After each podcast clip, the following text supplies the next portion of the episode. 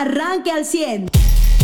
Llegó caminando aquí a la cabina el candidato a diputado federal por el distrito número 7. Cuatro. Cuatro, perdón, discúlpeme. Jericó Ya fui Abramo por el Mazo. siete. Discúlpeme, es que ya fuiste por el 7 y ahora por el 4. Jericó Abramoazo, a quien le agradecemos mucho que nos acompañe esta mañana. Bienvenido, Jericó.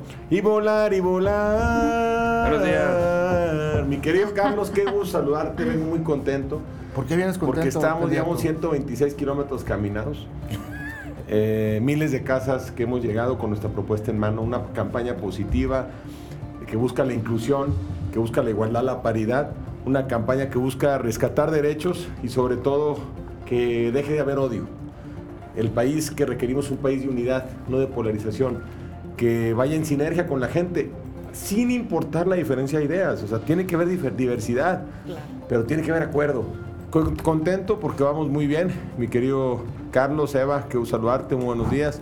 Mariano, Joselo, Gracias, amigas y amigos del auditorio que nos están escuchando por 100.9 FM, estamos muy contentos. Vamos a avanzar porque tenemos las mejores propuestas y porque conocemos lo que hay que hacer en la Cámara de Diputados para que a Coahuila le llegue lo que le corresponde. 126 kilómetros, ya entendí por qué hay puros chavitos acompañándote. Aguantando. Ya entendí por qué cuando fui el otro el viernes pasado a la campaña Calientes me dice, préstame tu bici.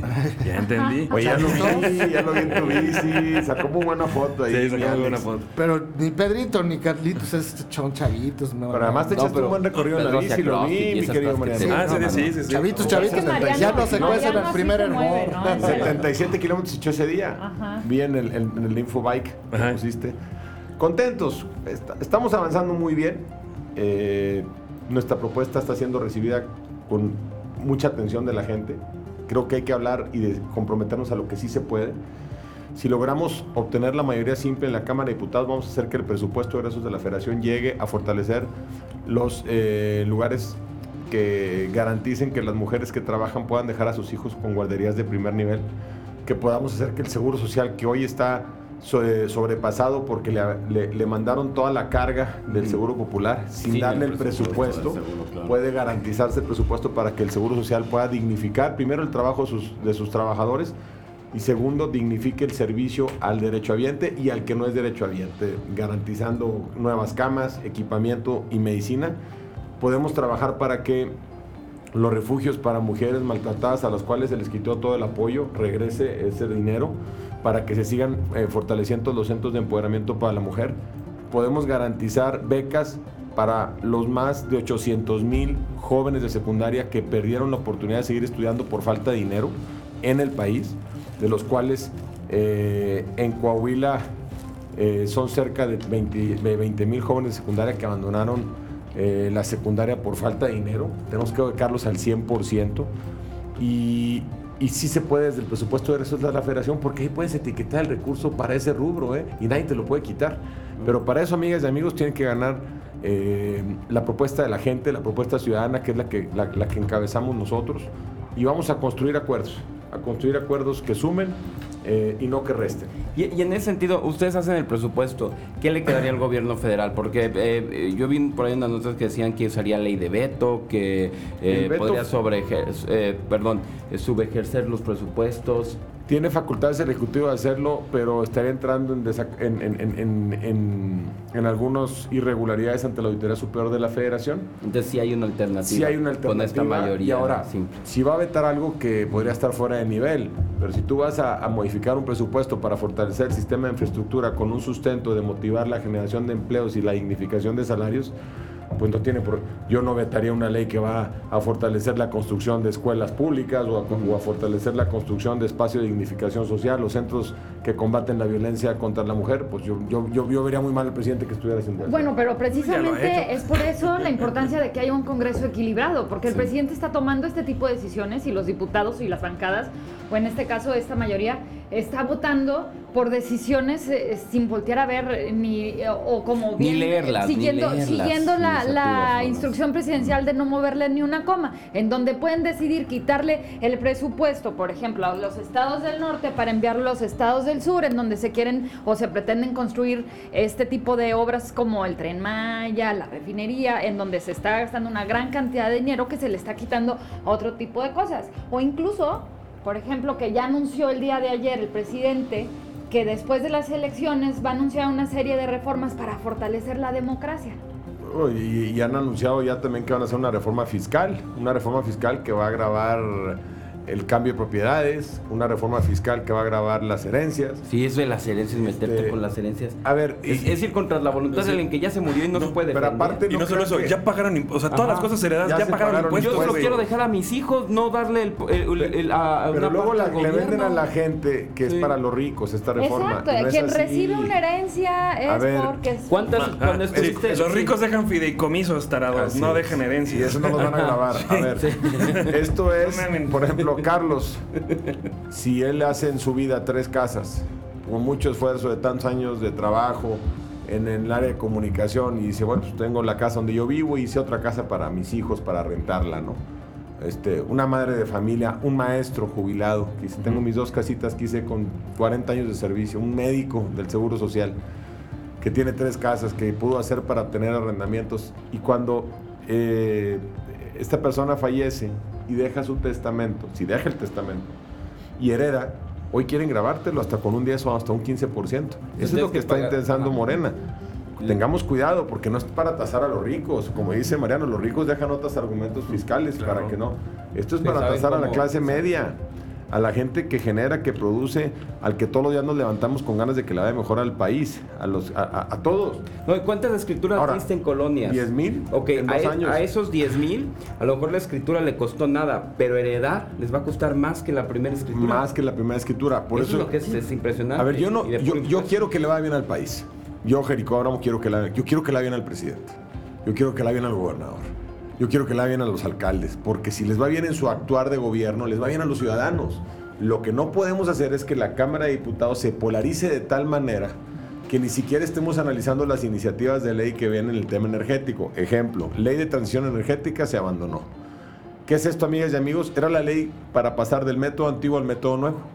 Energías limpias, con, con- con luz solar, con agua, energías limpias con aire. Hoy parecen que están satanizadas las energías limpias en México y se está prohibiendo, se está dándole prioridad al combustóleo, que genera 100 veces más de contaminación y es cancerígeno. Ese nivel de decisiones son las que no pueden prevalecer en la Cámara de Diputados por no leer las iniciativas. Las compras consolidadas que hicieron en el sector en el sector salud para medicinas pusieron en riesgo a los niños con cáncer porque al no comprarla, al comprarlas de manera consolidada dejaron fuera, afuera muchos temas de logística que tenían que incluir y eso impidió que llegara a tiempo el medicamento para niñas y niños que tenían cáncer y sus papás tuvieron que sufragar ese dinero que a veces no tenían para poder sacarlos adelante. Ese tipo de acciones arbitrarias es lo que no se puede seguir tomando en México. Además, eh, pues la desaparición de todos estos organismos autónomos que son los que tienen que estar ahí vigilando y garantizando, eh, eh, por ejemplo, en temas democráticos como el INE, en A temas energéticos como A el ver, CRE, el INE ya en temas de lana para- salud. José- Mariano, Carlos, ¿ustedes conocen el INAI? Ajá. Sí. Instituto Nacional de Acceso a la Información Pública. Sí. Ese ¿Cuándo se creó esa institución? Con, Con Calderón, ¿no? Calderón, sí, ¿no? Se crea en época de Fox, Ok. En Fox, sí. terminando Ernesto Cedillo, empezando Fox. Ya lleva cerca de 22 años que se creó, 21 años. Ok. Instituto Nacional de Acceso a la Información Pública. Ustedes son comunicadores, son periodistas. Ustedes mucha de la información que obtienen para poder cuestionar, enfrentar, comparar, de- denunciar a un servidor público, a una servidora pública, a una institución, a un gobierno municipal, estatal o federal, es gracias a tener elementos como el INAI para poder saber qué hacen tus gobiernos con tu dinero.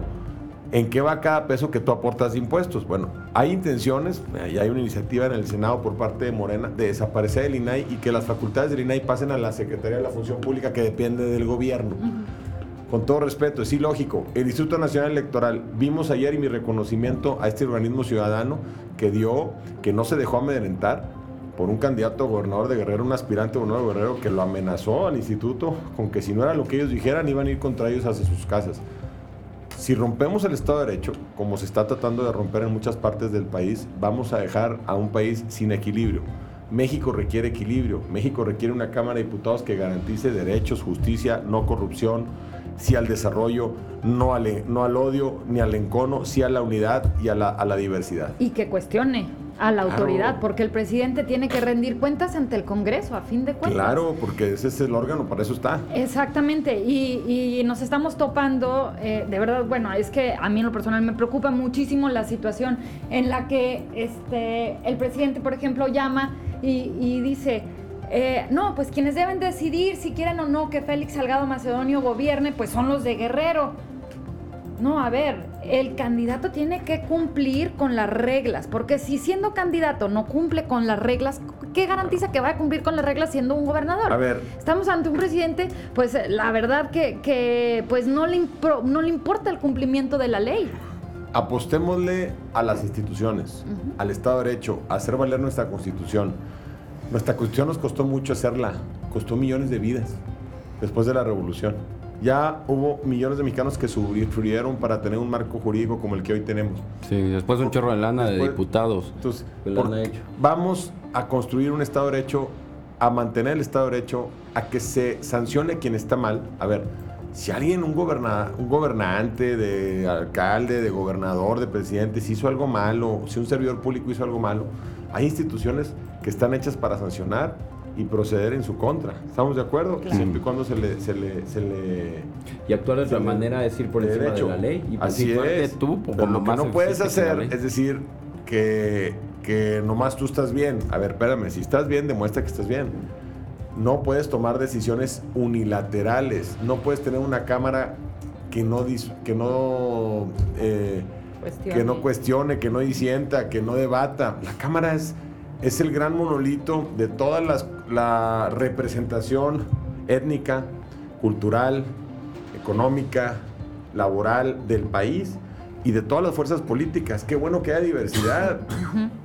Amigas y amigos, para eso es la democracia. Claro que debe haber diputados del PRI, de Morena, del PAN, de MC, del Verde, de todos. Pero hoy los aliados de Morena están tomando decisiones unilaterales. Vamos a darle equilibrio a la Cámara. Les pido su voto para Jericó Abramo, para el PRI, para poder, con la experiencia que, ustedes nos han permitido tener en el actuar, que vamos a luchar por recursos para Coahuila, para las madres trabajadoras, para fomentar el crecimiento del empleo. 7.500 millones de pesos tenía el fondo PYME el año 2018, lo desaparecieron totalmente. Si tú quieres poner una microempresa, tú mujer quieres ir a, a poner un negocio de, de venta de, de lo que tú me digas, vamos a vender aires acondicionados o vamos a vender este eh, un negocio de restaurante, un negocio de servicios tecnológicos. Si una mujer busca un crédito de ese tipo, no lo va a encontrar porque el fondo PYME desapareció. Si tú quieres ir a buscar un presupuesto de infraestructura para hacer un colector pluvial a la Comisión Nacional del Agua, te dicen que tu proyecto tiene que pasar por un proceso que no está ni siquiera fondeado.